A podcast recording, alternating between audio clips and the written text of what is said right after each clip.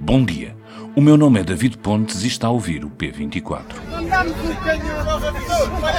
Vamos continuar. A imagem de um comboio parado na linha de Sintra porque os passageiros não aguentavam mais viajar nas carruagens sobrelotadas parece mais próprio de um daqueles países onde é habitual os passageiros ocuparem os tetos das carruagens para viajar do que da capital de um país da Europa Ocidental.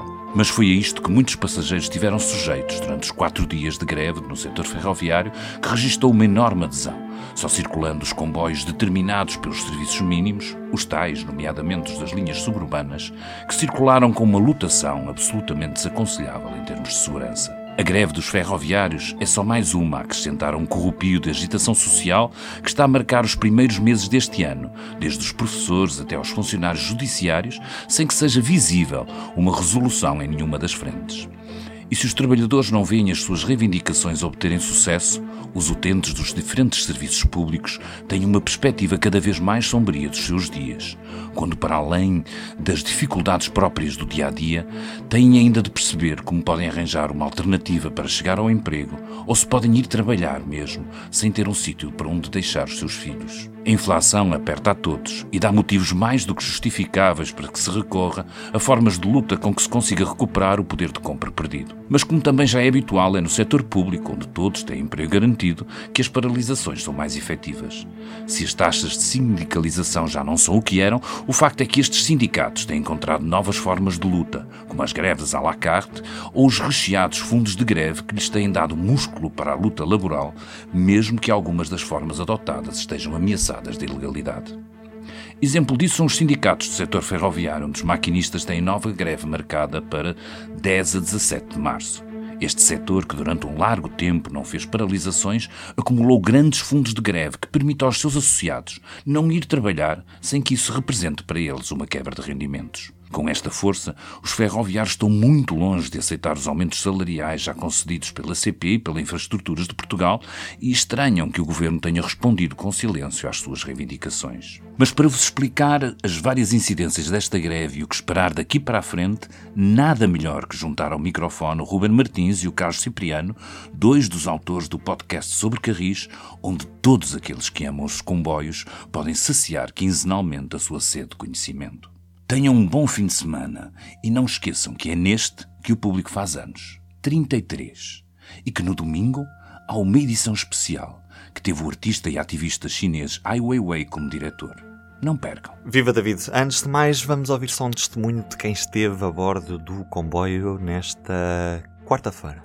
Tiago Martins, 18 anos, estudante. Entrei na estação do Arieiro às 7h34 e o comboio já vinha claramente a abarrotar, com demasiadas pessoas. Mas depois, em Sete Rios, já não estava a funcionar bem e o comboio teve que ficar parado 10 minutos. Mas depois já voltou a andar.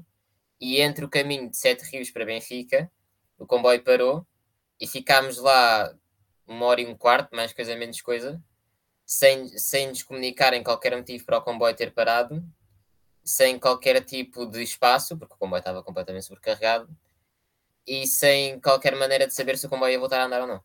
Havia pessoas que estavam com dificuldades a respirar, gente que estava com ataques de pânico, havia gente que precisava de ir à casa bem que estava a ameaçar fazer no comboio, havia gente que queria bater nas portas para sair. Não, não é fácil estar ali uma hora e um quarto, uma hora e vinte, porque nós estávamos quase esmagados uns contra os outros.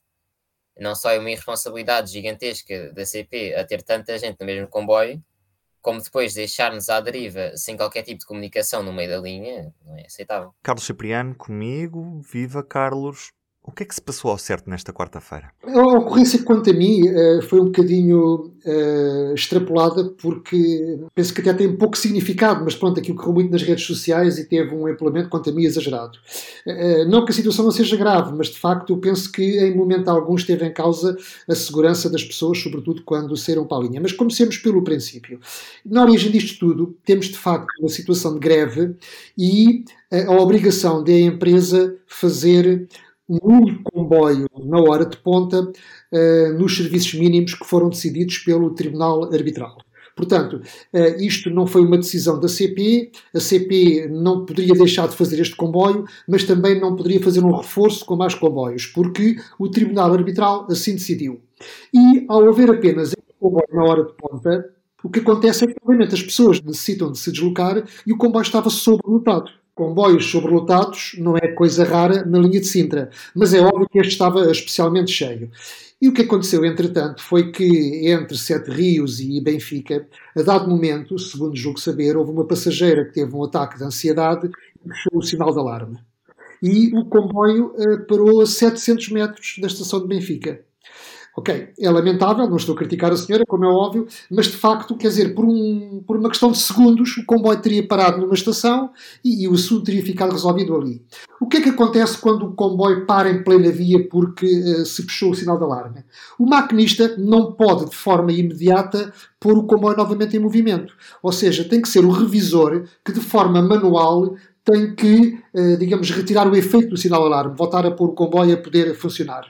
E isso implica que o revisor tenha que atravessar toda a composição à procura do local em que o sinal de alarme foi acionado. Ora, com um comboio sobrelotado, e imagino também que com um ambiente hostil, não é em poucos minutos que o revisor pode fazer essa operação. À medida que tempo passa, e volto a dizer, um comboio muito cheio, sobrelotado, com a maior parte das pessoas em pé, muito apertadas, em que os minutos parecem horas, aconteceu o inevitável. As pessoas começaram a forçar as portas e a saltarem para a linha. Nesse momento, não sei se antes, eh, já antes por questão eh, de precaução, ou se logo nos segundos seguintes, provavelmente ou o maquinista, ou o revisor, ou até os agentes da PSP que seguiam a bordo, avisaram o CCO de Braço de Prata, que é o, o Centro de Comando Operacional, que havia passageiros no canal ferroviário e o, procedimento ali é imediato, quer dizer, uh, para-se imediatamente a circulação naquele troço. E, portanto, nunca esteve em causa a segurança das pessoas, quando saltaram para a linha e depois foram a pé para a estação seguinte. Ainda por cima veio a PSP para fazer o maior enquadramento, mas quer dizer, o risco de uh, haver comboios a passar ali não existia porque uh, foi comunicado ao CCO para cortar ali a circulação. Agora, foi um ato deliberado uh, uh, uh, da pessoa que puxou o sinal de alarme e foi também um ato deliberado das pessoas forçarem as portas. e, portanto, as coisas aconteceram porque aconteceram assim, pronto. Uhum. Esta ocorrência acabou por tornar ainda mais visível a greve na, na CP, que aconteceu nos últimos quatro dias. o que é que explica que, neste momento, as greves na CP, na Infraestruturas de Portugal também, estejam a repetir com uma frequência muito grande e, e é que vemos os sindicatos que não não estão a desistir desta luta? É porque ainda têm esperança de alcançar alguma coisa com estas greves? Bom, isso é uma boa pergunta para se fazer aos sindicalistas, eu não sei responder a isso, não é? Agora, eh, isto é terrivelmente simples, em minha opinião. Quer dizer, o que está a acontecer na CP e na IP também acontece noutros setores. Eh, na base disto tudo, mais reivindicação, menos reivindicação, resumindo, isto, eh, na base disto tudo, são aumentos salariais. Ou seja, as pessoas querem repor o seu poder de compra que têm perdido com a inflação que, que se tem vivido. E, portanto, no caso propriamente dos ferroviários, o que é que está aqui em causa? Enquanto para a função pública o governo permitiu um aumento de 5,1% nos salários, no caso, por exemplo, da CP, o, o governo que no fim de contas o governo é que decide, não é a administração da CPE, o governo permite um aumento de 5,1% sobre a massa salarial eh, da totalidade dos funcionários da CP. Ora, o que significa que já terá que acomodar aí aquilo que são as progressões naturais da carreira eh, que as pessoas sobem na carreira de forma natural. Ora, descontando isso, excluindo o valor da progressão da carreira, uh, o pessoal da CP ficaria com um aumento salarial em média de 3,49%. E, portanto, as pessoas sentem-se injustiçadas e, obviamente, partiram para a greve. Como há 15 sindicatos na CP, basta que faça um agora, que faça outro depois, para que de facto haja esta ideia de que isto está permanentemente em greve. Uma vez aos maquinistas, depois aos revisores, depois ao pessoal das oficinas, portanto, e uh, uh, as greves vão se repetindo. Mas não vemos da parte do governo grande vontade negocial. Segundo o que os sindicatos disseram nesta quinta-feira, não houve qualquer contacto da parte do, do Ministério das Infraestruturas para tentar chegar a um acordo com os sindicatos. Isto é normal, Carlos? Eu penso que não, e eu penso que está na altura uh, do ministro João Galamba vir a terreiro dizer qualquer coisa. porque por parte da administração da CP, neste momento creio que nem sequer há negociações, porque a própria administração da CP não pode fazer mais nada. Quer dizer, tem uma tutela financeira que diz que o aumento é de 5,1% sobre a massa salarial. Não pode sair disto e, portanto, não tem muito mais a negociar. Eh, daí que, de facto, estejamos neste impasse. Em qualquer dos casos, esta situação que, que, aconteceu nos últimos quatro dias, muito motivada pelos poucos serviços mínimos, uh, nós o que vemos é os sindicatos a pedirem que não existissem serviços mínimos de todo. Isto é razoável quando há tantos trabalhadores que dependem do serviço ferroviário, Carlos Cipriano? Bom, isto dos serviços mínimos, de facto, é, é uma ciência que, que, eu não domino, não percebo, porque, repare-se, este país, por exemplo, decidiu que tinha que haver serviços mínimos nas escolas, para que as crianças ficassem nas escolas quando há greve dos professores. No entanto, numa das últimas marés de greves, eh, o Tribunal Arbitral decidiu que não havia serviços mínimos na CP, ponto final. E, portanto, aquilo que é o transporte público é muito importante, não tinha serviços mínimos. Já as escolas tinham serviços mínimos. Já nesta greve, agora decidiram ter serviços mínimos. Por isso é que eu não percebo como é que é esta ciência dos tribunais arbitrais. Agora, este exemplo do que aconteceu agora em Benfica é um bocado curioso, porque o serviço mínimo diz que há aquele comboio à hora de ponta. Ok, entende-se que é para transportar as pessoas que efetivamente necessitam de se movimentar uh, do seu trabalho para casa. Agora, seria desejável que houvesse mais um ou dois comboios para evitar situações como aquela de comboios sobrelotados. Bom, mas isso já se poderá dizer que vai colidir com o direito à greve e que a greve de facto é para prejudicar. Portanto, das duas, uma, ou, ou há mais serviços mínimos ou então não há serviços mínimos de todo. Mas, como vimos, isto depende muito por quem é que é constituído o Tribunal Arbitral. Nos últimos tempos, Carlos, também temos assistido em, vários setores à existência de fundos de greve que têm sustentado estas greves com efeitos máximos, mas com consequências relativamente reduzidas para os trabalhadores. Como é que isto funciona no setor ferroviário? Existem estes fundos de greve? Uh, temos alguma noção dos números? Como é que têm estado a, a funcionar estas greves nesse aspecto?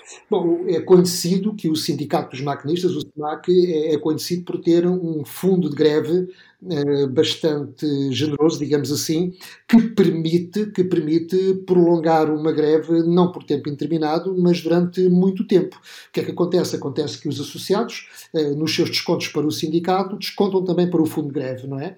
E esse fundo de greve depois é acionado sempre que é declarada eh, uma greve para os maquinistas. Eh, é, é absolutamente legal. Eh, eu confesso que não tenho muitos pormenores sobre isto, não sei até que ponto é que esses fundos podem ser escrutinados ou não, porque apesar de tudo o sindicato é uma entidade privada, mas eu suponho que pelo menos os associados têm direito a saber como é que é gerido o, o, o fundo de greve. Sobre isto, vamos falar num episódio especial do Sobre Carris, nesta sexta-feira, com sindicalistas ligados ao setor que são entrevistados por mim, Ruben Martins, pelo Carlos Cipriano e pelo Diogo Ferreira Nunes. Desculpa, não é sempre alguém, são sempre os mesmos. Sim, Desculpa interromper-te, mas acho que há para aí um segredo que tu revelaste, não foi? Ainda temos um problema de bitola em Portugal? Temos é o problema destes bitoleiros. Sobre Carris.